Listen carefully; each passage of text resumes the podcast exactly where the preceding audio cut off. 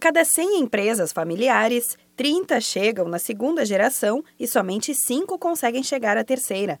Os dados são do Instituto Brasileiro de Geografia e Estatística, o IBGE. De acordo com reportagem na Folha de São Paulo, é possível fazer uma preparação tanto da família quanto da empresa para o processo de sucessão.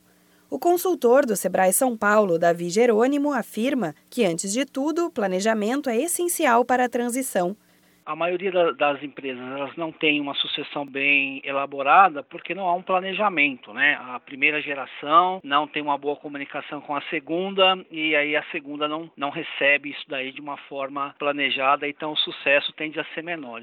Se não há herdeiros ou interessados, de acordo com o Sebrae, o melhor a fazer é vender a empresa e distribuir as cotas e inventários para a família. Assim, o negócio não fica comprometido e sem um futuro garantido. Porém, se existe um herdeiro, ele precisa estar interessado e ter conhecimento da empresa para que saiba fazer o trabalho desejado. O consultor do Sebrae São Paulo, Davi Jerônimo, reforça que o atual dono da empresa deve avaliar bem o perfil do sucessor, analisar as habilidades e características empreendedoras para que o negócio seja mantido da melhor maneira possível. É, tem que ter critérios, né? Técnicos gerenciais né, e critérios de empreendedorismo, né, porque se ele passar por uma pessoa que não tem o know-how daquilo né, ou não está muito interessado, quer dizer, a sucessão dele pode ser comprometida do, nos anos. Né, então, mesmo na família, nem todo mundo que quer tem competência para fazer isso. Então, ele tem que, primeiro, selecionar quem são os candidatos, segundo, fazer uma triagem, mas tem que ser a pessoa que seja, que tenha as aptidões né, e as características empreendedoras para poder gerir o negócio.